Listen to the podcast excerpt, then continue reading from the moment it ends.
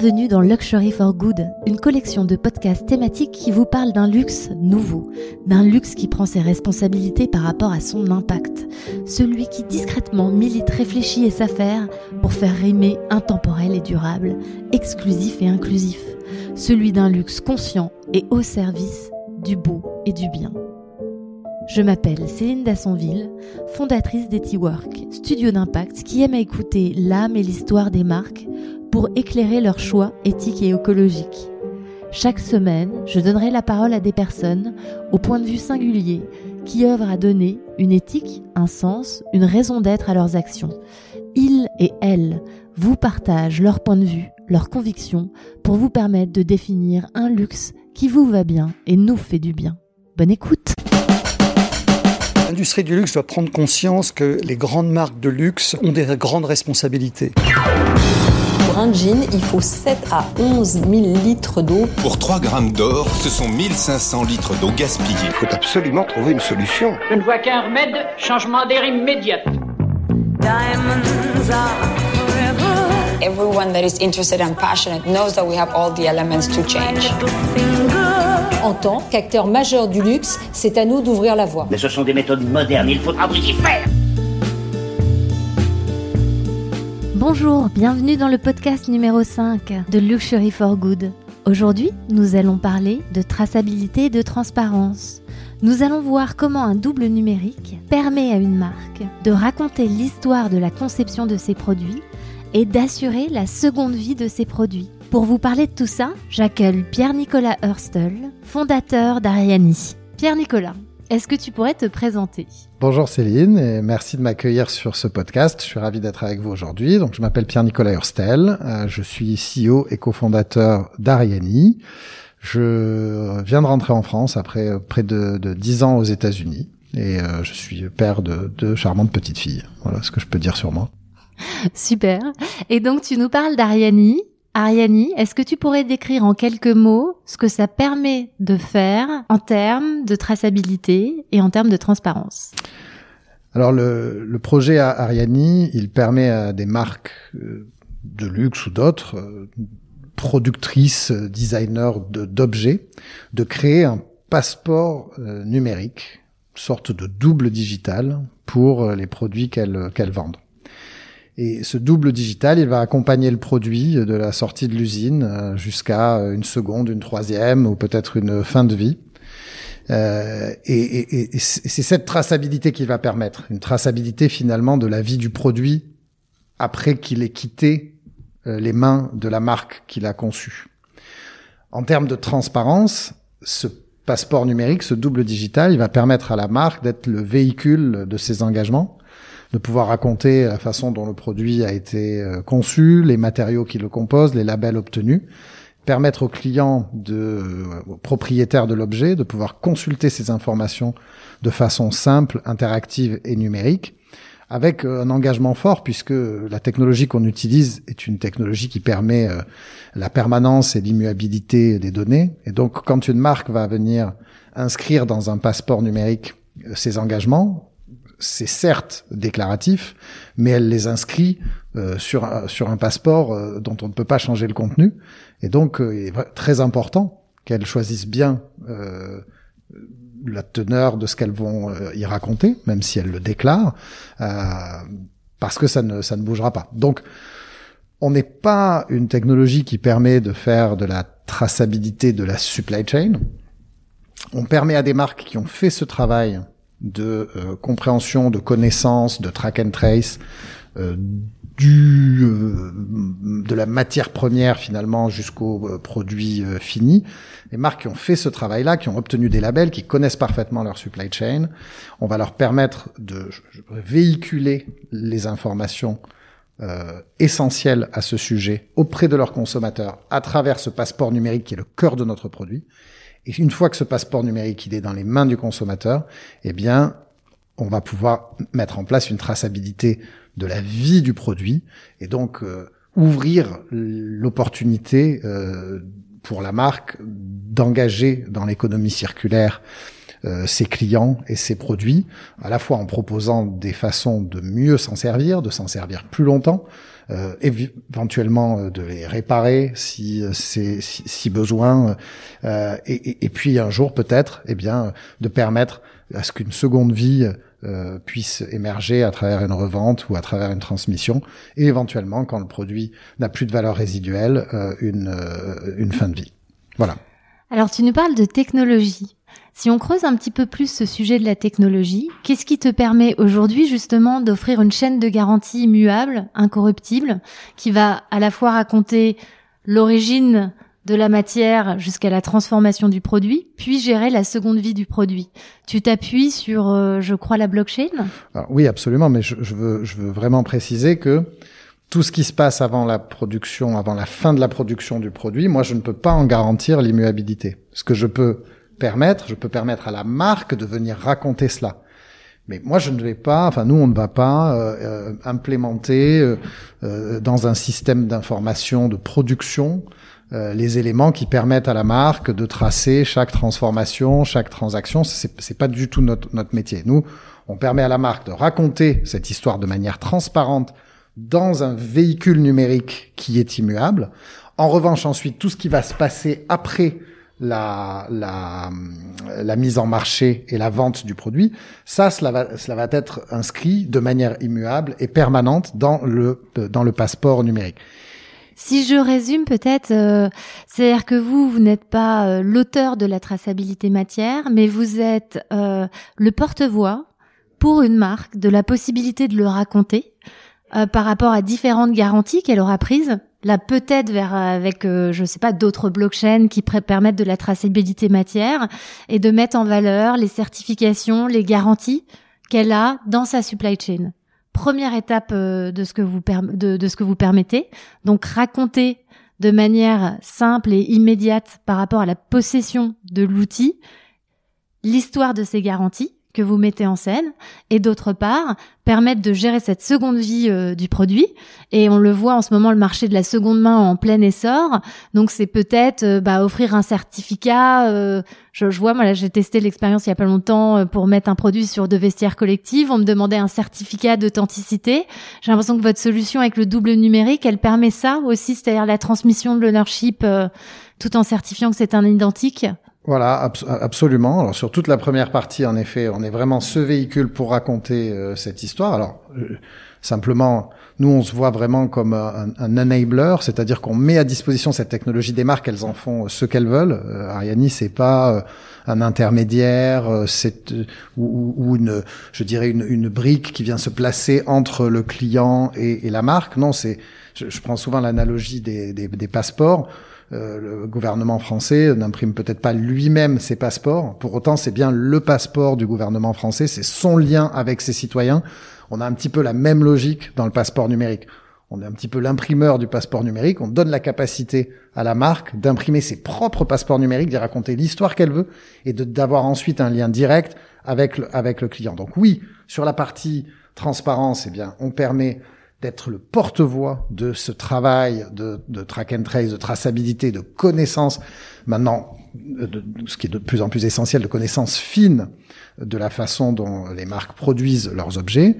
Et je pense que le luxe est très très très avancé sur sur tout cela. Est-ce que l'envie de le raconter est en train d'émerger? Mais je pense que l'information, euh, la connaissance et la, la rigueur euh, e-, e-, existent. Euh, et, et, ensuite, effectivement, eh bien, la une fois le produit dans les mains du client, eh bien, on va, on va pouvoir suivre euh, la vie de celui-ci jusqu'à peut-être euh, du e-commerce et, et de, la, de, la, seconde vie. Mais nous, on est vraiment convaincus qu'avant cela, il y a des, des, milliards de choses à faire et il y a, euh, il existe pour les marques la possibilité d'interagir avec leurs clients autour de ce qu'ils possèdent, de proposer des services et des expériences exclusives euh, liées à, euh, à cette possession, je, à ce qu'on peut faire de ce produit, à comment on peut le garder plus longtemps, à ce qu'on peut acheter qui vient le complémenter. Euh, grâce à ce, à ce, passeport numérique, je vais vous donner une exemple, un exemple de fonctionnalité pour vous dire que vraiment il y a de l'utilité bien avant le e-commerce.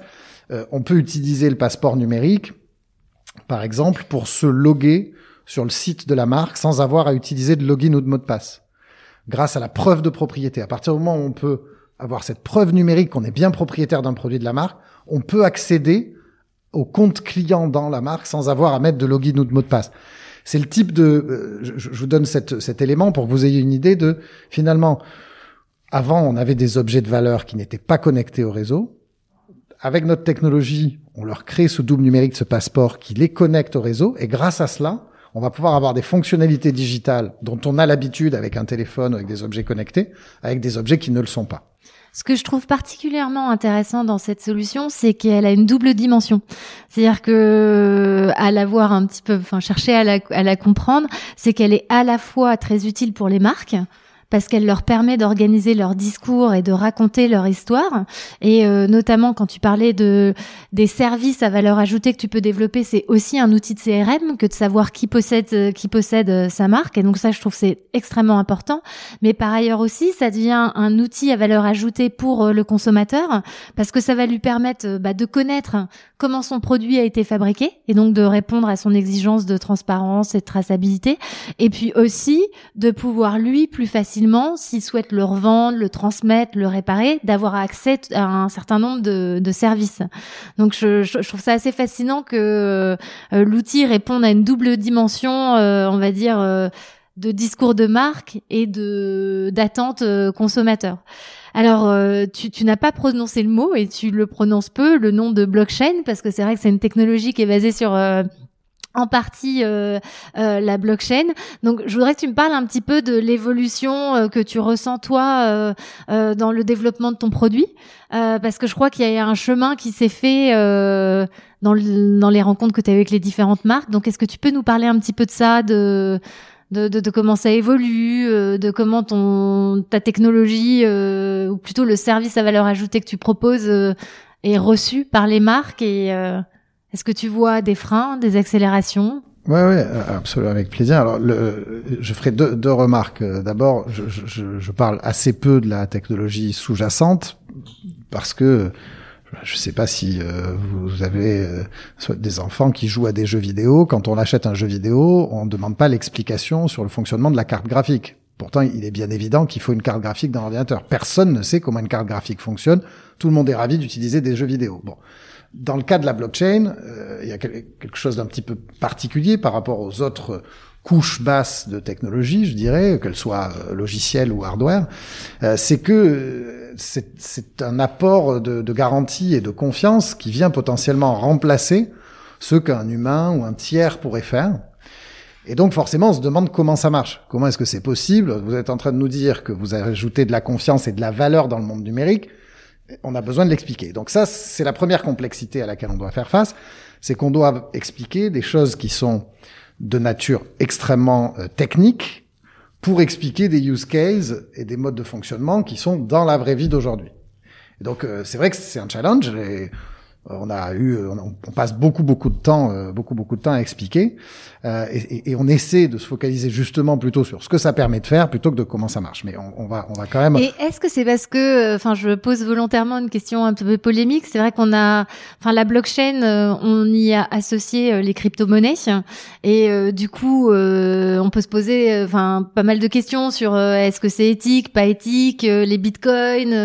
Il y en a qui disent que ça sert à blanchir de l'argent. Et il y a aussi des polémiques sur le fait que euh, ça serait extrêmement consommateur et émetteur euh, de CO2. Donc, est-ce que la volonté de ne pas parler de cette technologie, c'est parce que dans l'inconscient collectif, elle a quand même été un petit peu euh, euh, hackée par cette imagerie négative? Je, Ouais, je, je sais pas. Je crois que l'image est en train de, changer très très vite. Hein. On voit l'émergence d'un yuan numérique. Il y aura, il y a un euro numérique qui est qui est en test voilà, la, la, la, nouvelle euh, secrétaire du Trésor américain euh, a, des paroles extrêmement euh, positives, ouvertes, progressistes sur sur le sujet. On a un cadre réglementaire en France qui est aussi très très avancé. Je, je, nous, on, on pense pas quand on est à l'intérieur de, de, de l'industrie et qu'on regarde un petit peu comment ça fonctionne. Il y a probablement pas plus d'argent blanchi avec des crypto-monnaies qu'avec du cash. Ou de l'or. Ou de l'or. Euh, par ailleurs, contrairement au cash et à l'or, tout ce que tout ce qui se fait sur les crypto-monnaies est parfaitement traçable. Je donne l'exemple de euh, ces euh, manifestants euh, de, qui ont attaqué le Capitole aux États-Unis euh, il y a quelques jours. il y a eu un, un virement d'argent numérique qui a été fait par un Français à un certain nombre de ces personnes-là, bah, tout a été tracé, tout a été retrouvé. Est-ce que si ça avait été du cash, de l'or, voire même peut-être du bancaire avec le secret bancaire, est-ce qu'on aurait pu savoir ça? Est-ce que le grand public aurait pu le savoir aussi vite? Je ne le pense pas. Donc euh, c'est pas, je veux dire, Donc, je un, marteau, la, si vous voulez, la un marteau. euh, est un vecteur de la transparence, alors quoi ça c'est sûr, Ouais. ça c'est sûr. Je veux dire, un, un- un marteau quand c'est fait pour taper sur quelqu'un, euh, c'est négatif. Quand ça enfonce un clou, enfin le problème c'est pas le marteau. Oui, non, c'est Donc- volontairement que Oui, je oui, mais cette donc- question donc- polémique parce que j'ai- entendu beaucoup d'idées reçues et je suis vraiment convaincue que cette technologie a beaucoup apporté sur les sujets transparence et traçabilité. Et euh, c'est volontairement, je voulais démystifier certains clichés. Bien sûr, et, et c'est et merci de me donner l'opportunité de, répondre à cette question parce que je pense qu'on va s'apercevoir au fur et à mesure du temps qu'en fait euh, la transparence, la traçabilité qu'apporte cette technologie, même si elle permet euh, dans certains cas l'anonymat, elle, euh, euh, c'est une avancée majeure et en tout cas c'est bien meilleur que le cash ou euh, euh, que le cash ou l'or.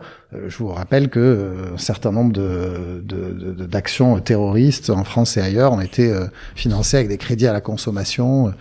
Donc voilà, je veux dire, on a, on a vite fait de Ouais. se de, se- De de- de de surréagir surréagir euh, de, de, de- bon voilà les, les politiques euh, font beaucoup de, de, de- ont besoin de réagir rapidement à toutes les situations on avait un cadre réglementaire en France extraordinairement progressiste sur ces sujets-là Euh, il y a eu cette histoire euh, de d'achat de, cartes Bitcoin dans des bureaux de tabac qui a amené à une restriction du cadre réglementaire en France.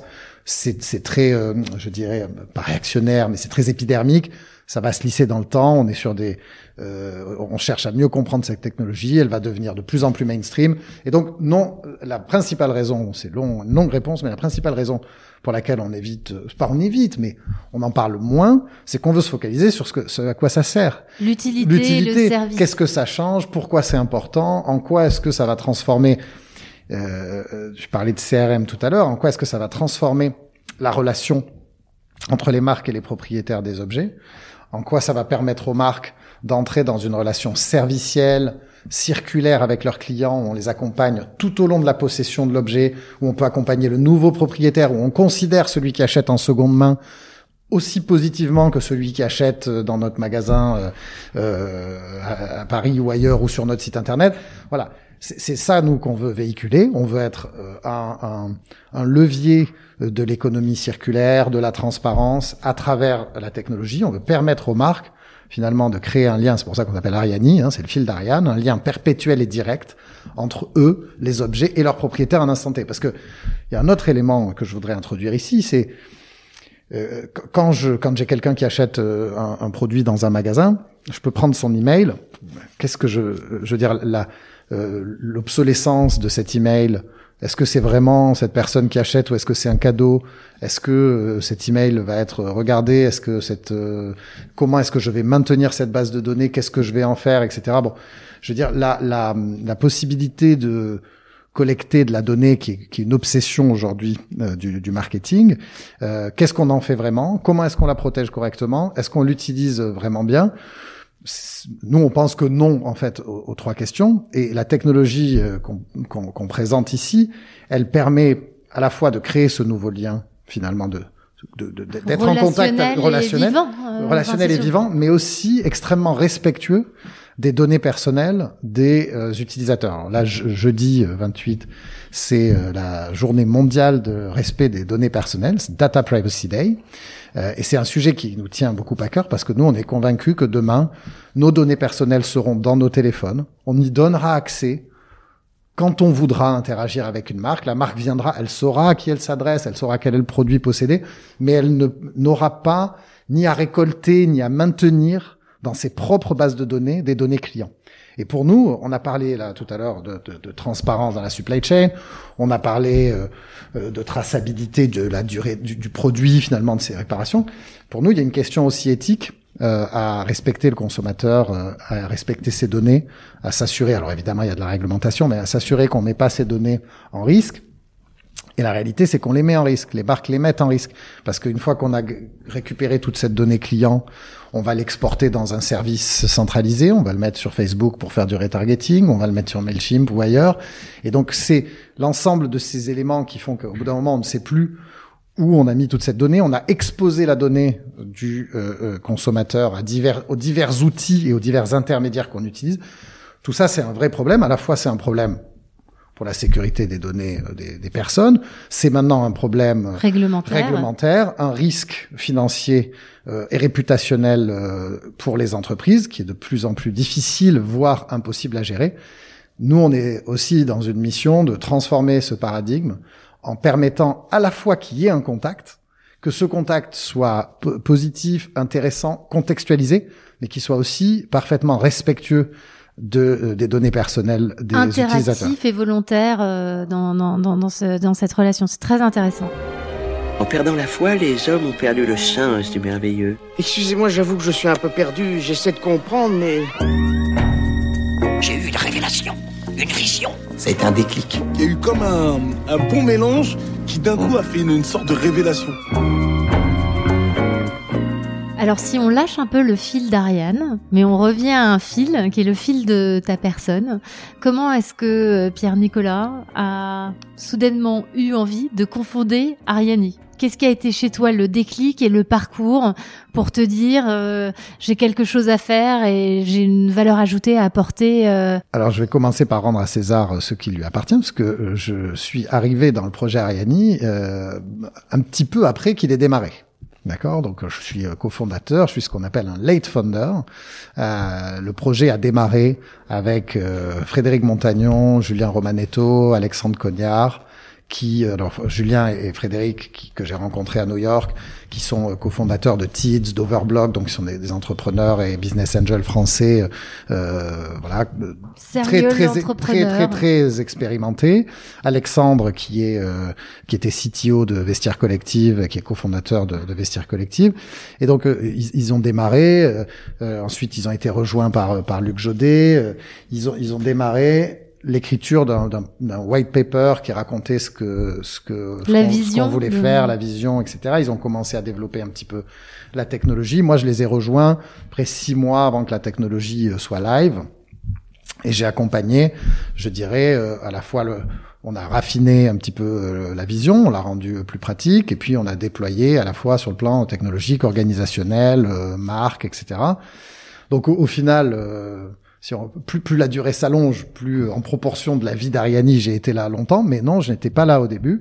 Et ce qui a intéressé, donc je vais parler pour eux, pour eux, mais ce qui a intéressé Frédéric quand il a, quand il a démarré, ce projet, c'est l'idée que finalement, cette technologie, de, de cette blockchain, elle, elle, permet de faire des choses aujourd'hui euh, en termes de respect des données euh, clients, en termes de décentralisation Donc des une forme systèmes. d'éthique des marques euh, dans, dans, la gestion de leur relation avec les consommateurs. Exactement. Euh, elle permet aussi de créer des systèmes d'information et des technologies partagées qui peuvent être portées par des acteurs qui pourtant sont concurrents.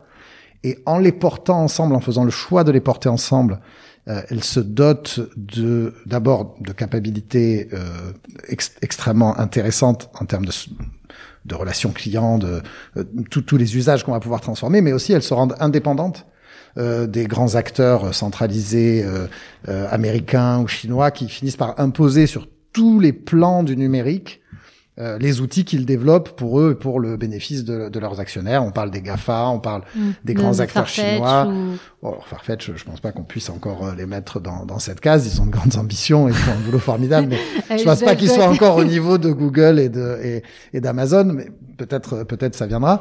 Mais je, je dirais que voilà, on, cette technologie, ce qui a intéressé Frédéric à la base, c'est de voir que cette technologie qui était en train de transformer le monde de, de la finance euh, avait pouvait avoir des applications dans le monde du retail euh, de tous les jours euh, avec ces principes de décentralisation des systèmes de partage des systèmes d'information de respect de la vie privée des utilisateurs.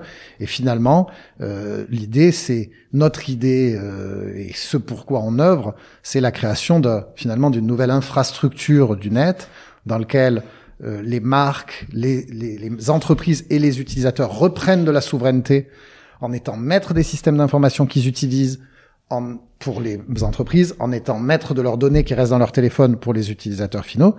Et c'est cette ambition finalement de, de, de, transformation de cette infrastructure qui nous a amené à démarrer avec euh, cette relation forte qui existe entre les marques et leurs euh, clients autour des objets qu'elles possèdent, avec ce double numérique. Donc ça, c'est un petit peu pour l'histoire d'Ariani et ce qui a amené euh, les, les, fondateurs vraiment à, à, à l'origine. Je les ai rejoints tout encore une fois, mais je, je, dois leur, je leur rends vraiment leur, leur, leur je dirais, c'est eux qui ont, qui ont, qui ont créé ça et qui l'ont démarré.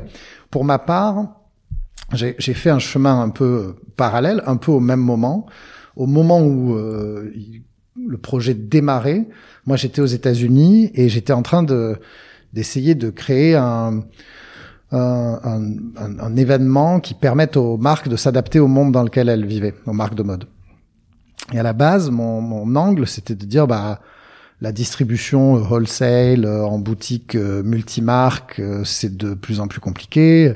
Euh, les marques ont besoin de devenir maîtres de leur distribution, d'arrêter d'outsourcer euh, cette partie de leur business, ce que le luxe fait déjà très bien, mais il y a tout un pan de, de, de, du monde de la de la mode qui, euh, qui, est complètement intermédié par les, les retailers indépendants.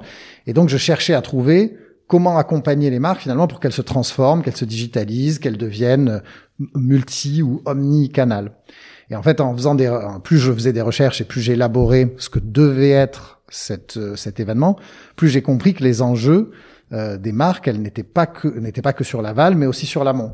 Et qu'en même temps qu'elles devaient devenir euh, digitales, elles devaient aussi devenir euh, transparentes et responsables qu'en même temps qu'elles devaient arrêter de d'outsourcer leur distribution, elles devaient aussi arrêter d'outsourcer les yeux fermés leur fabrication.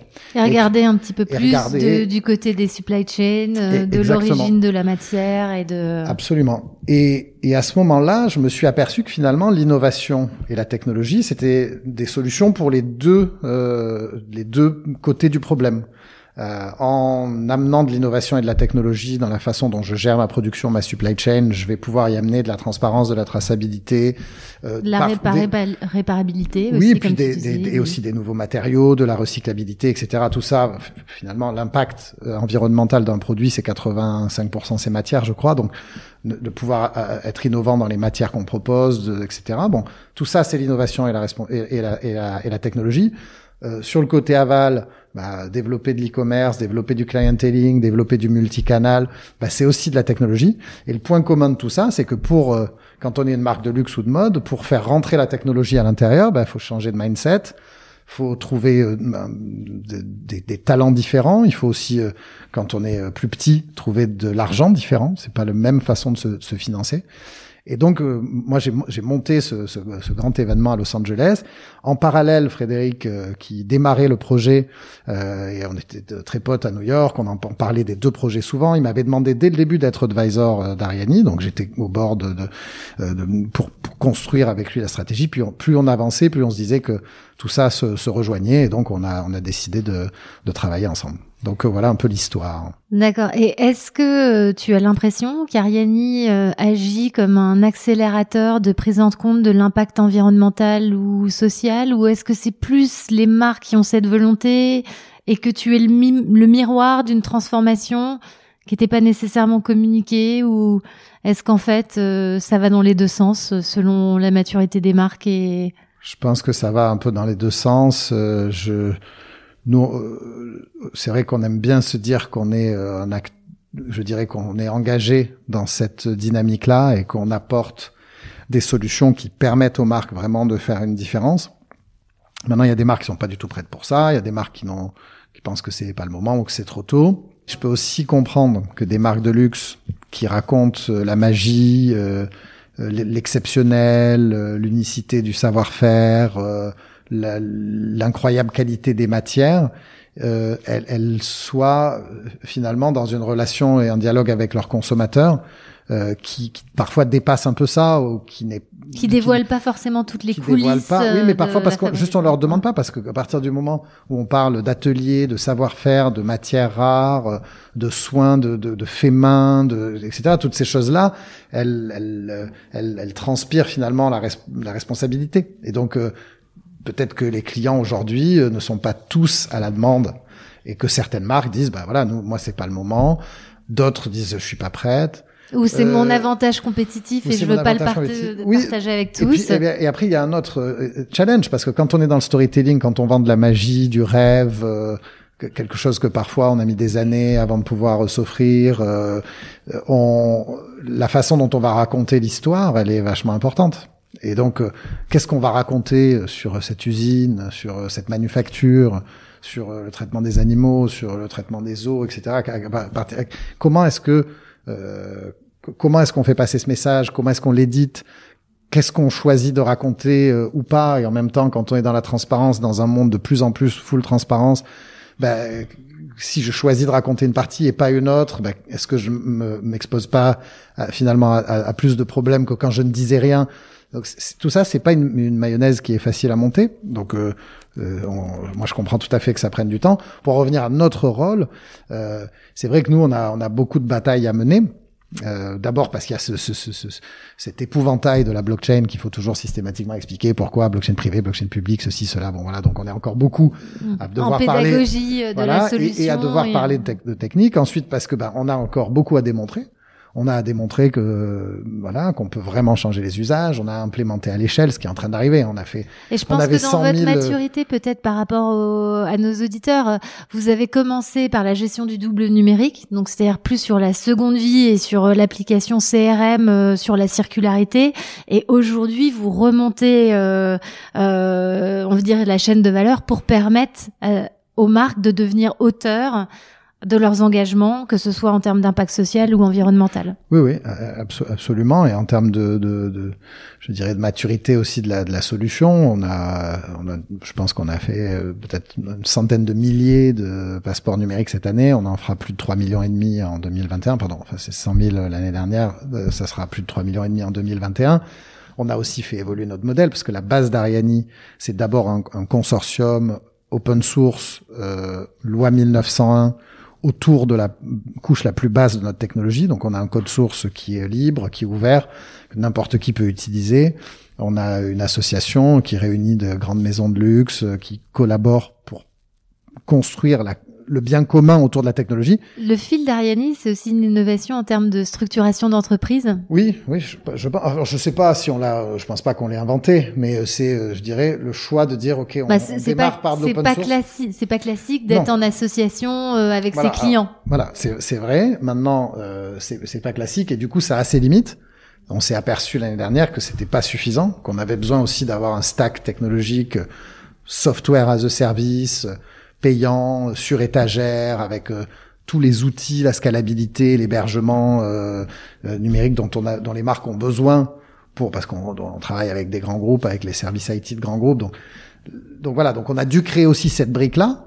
qui est un business, hein, qui est d'ailleurs qui, qui, qui, qui, marche bien, qui a de bonnes, qui, qui, un, qui a un très très bon démarrage, mais on s'est aussi aperçu que voilà notre vision et notre volonté de faire de l'open source ouvert, euh, non-profit, euh, c'est sûrement très très bien pour l'avenir, mais ça aide pas non plus nécessairement, ça, ça permet pas, ça aide, mais ça ne permet pas nécessairement de transformer l'essai à très court terme. Donc on a dû créer cette offre euh, en software as a service dans une société, etc.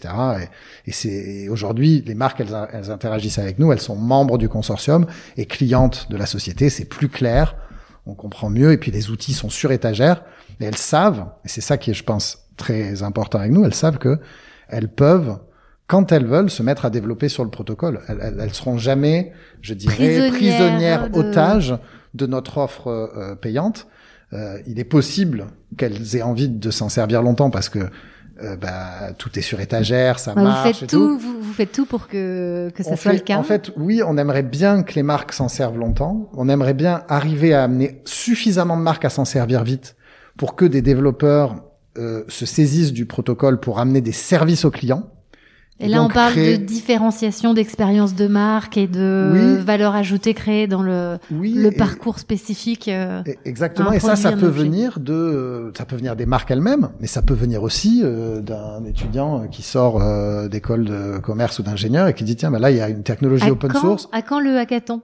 Ben, bien sûr. Non mais attendez, non non mais justement, hein, on est en train de, on est en train d'y réfléchir. Euh, on a quelques cibles d'écoles avec qui on voudrait euh, faire ça. Donc j'en dis pas plus là parce qu'on les a pas encore contactés.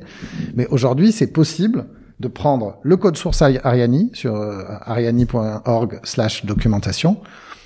C'est possible de venir créer soi-même des passeports numériques, de venir développer des fonctionnalités qui seront dont bénéficieront les propriétaires des objets.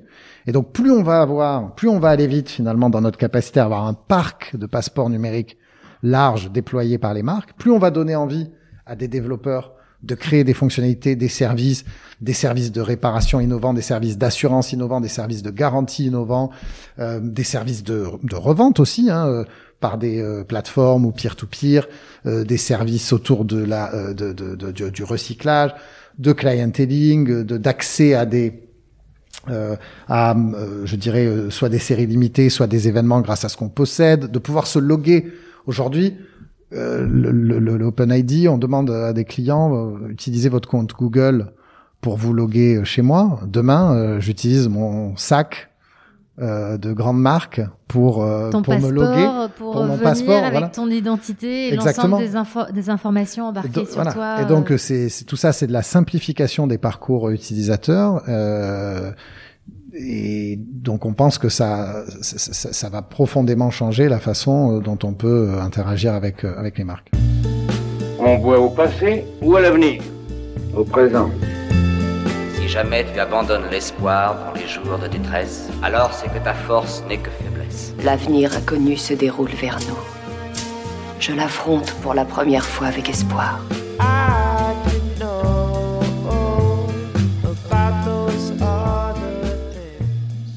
moi, je suis passionnée par cette double dimension, notamment la deuxième dimension, hein, qui est l'impact social et l'impact environnemental. Et j'aimerais bien euh, qu'avec tout ce dialogue que tu as avec ces marques de luxe, tu nous donnes ta vision, en fait, euh, de l'évolution euh, qu'il y a à l'heure actuelle euh, sur ces enjeux de, transparence, traçabilité, conscience environnementale, justice sociale. Bon, bah, je, pense que c'est au, cœur de au cœur de l'agenda. Je crois que il y a un, un classement là euh, qui est sorti récemment. Kering est dans le top 10 euh, mondial des euh, entreprises les plus durables.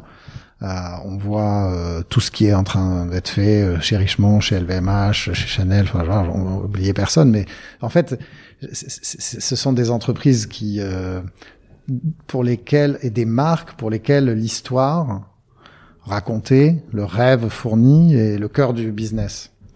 Et donc, c'est pas parce qu'elle raconte pas quelque chose que ça n'existe pas. C'est pas parce que euh, euh je ça, a été, ça a été un sujet très discrétionnaire, euh, mais qui devient aujourd'hui un impératif quand même de, de, de, de pouvoir s'exprimer. Oui, voilà. Mais je pense que c'est de là, on est, on est là. C'est-à-dire que autant dans le monde de la mode, euh, le boulot, c'est de comprendre une supply chain dont on s'est peu intéressé et qu'on n'est pas capable de remonter au-delà du fournisseur de rang 1 Autant dans le monde du luxe, ce sont des informations qui sont connues, c'est une fabrication qui est euh, qui est, qui est, parfaitement maîtrisée, du choix des matériaux jusqu'à l'ensemble des étapes de la façon, et, qui, euh, pour laquelle on cherche aujourd'hui à trouver à la fois la bonne histoire, la bonne façon d'en dire euh, euh ni trop ni pas assez, le bon véhicule, ce qu'on espère euh, proposer.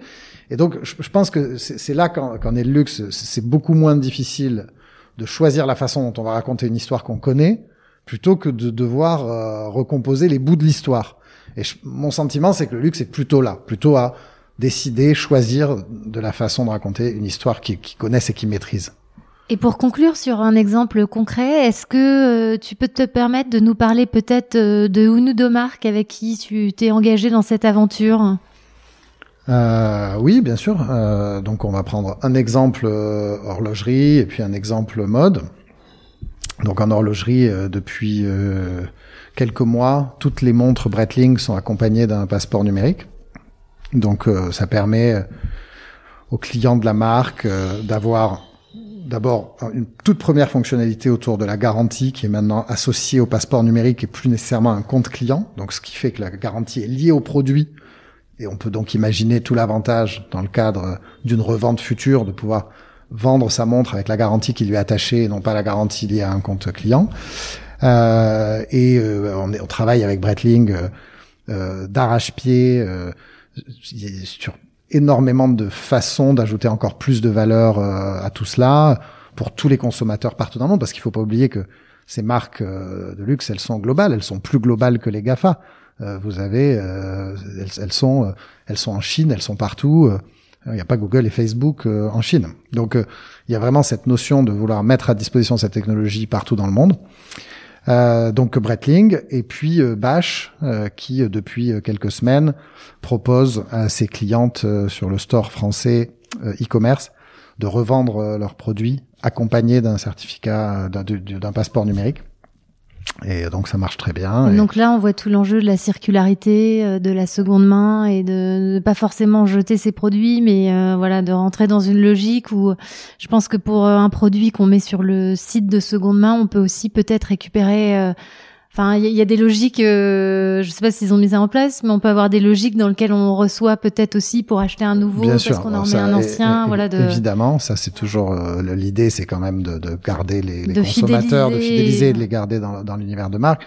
Donc si je récapitule, je dirais bon Breitling avec cette extension de garantie, enfin pardon, cette garantie attachée au produit euh, et la traçabilité du cycle de vie du produit, puisque les réparations vont être inclus, qu'on sait où le produit a été acheté. Et demain, Breitling va faciliter la capacité de ses clients à pouvoir revendre les produits. Euh, Bash, où on est plutôt sur un cas d'usage très re-commerce, euh, seconde main.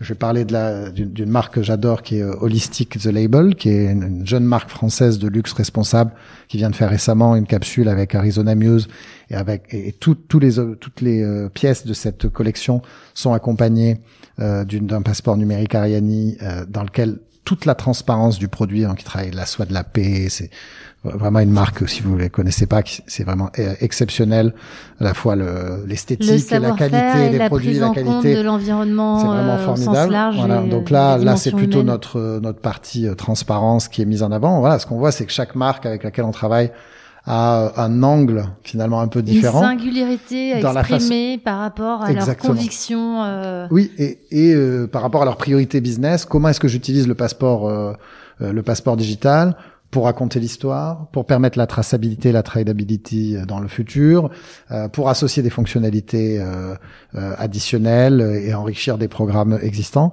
Voilà, donc ça c'est un peu les, les, trois euh, les trois exemples que je citerai.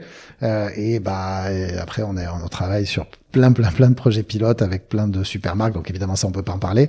Mais donc il faut euh, vous suivre, aller sur le site internet, regarder vos réseaux sociaux. sur le site internet, faut aller sur nos réseaux sociaux.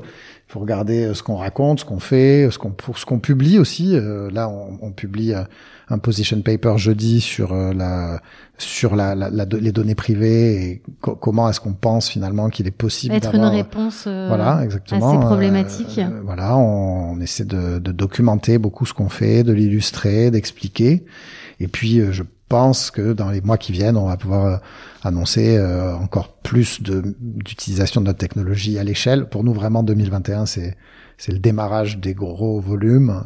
donc euh, et aussi des marques qui ont envie euh, d'en parler, d'ouvrir, etc. Donc on, on, voilà, on, va avoir plein de choses à raconter. Voilà, une affaire à suivre. Exactement. Un dernier message à faire passer à nos auditeurs ou un élément que tu souhaites leur communiquer? Je crois que tu as une autre vie aussi, où tu existes sur un Instagram. Alors, euh, donc j'ai un Instagram personnel euh, que vous pouvez suivre, qui est mr underscore pnh, et c'est vrai qu'avec euh, avec Julie Pont, euh, qui travaille dans une autre startup fashion tech, on a créé ensemble un Instagram qui s'appelle Foundation. Normalement, t'arrives jamais à le dire. Voyons si tu es Foundation. Ah bravo, bravo. Hurstel. non, ça c'est raté. Hurstel.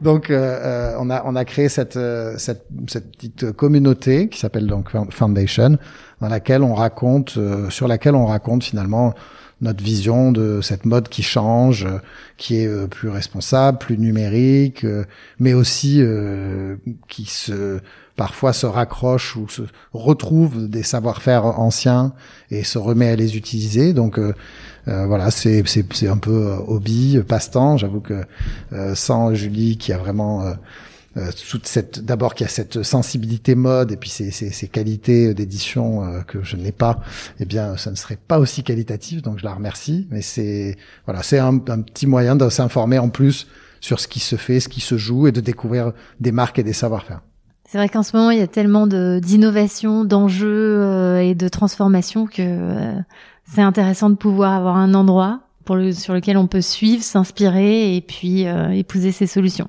Et ben merci beaucoup Pierre Nicolas. merci à en toi. tout cas, on va suivre l'actualité. Euh, et euh, bravo pour cette solution qui contribue euh, à améliorer aussi quand même, euh, je trouve le le sujet de l'impact environnemental et social en permettant euh, bah, aux marques de raconter ce qu'elles font et euh, d'apporter euh, au regard du consommateur des garanties et de respecter leur vie numérique. Absolument. Merci beaucoup. Merci, au revoir. accueilli. C'est déjà la fin. Si cet épisode vous a plu, n'hésitez pas à laisser plein d'étoiles, à partager un commentaire sur la plateforme, à vous abonner grâce à votre application de podcast préférée. Contactez-nous aussi, EtiWork, si vous êtes porteur de solutions et vous voulez, avec nous, œuvrer à l'émergence d'un luxe plus durable, plus engagé, plus responsable, qui milite pour un meilleur impact social et environnemental. Etiwork.com, on vous attend.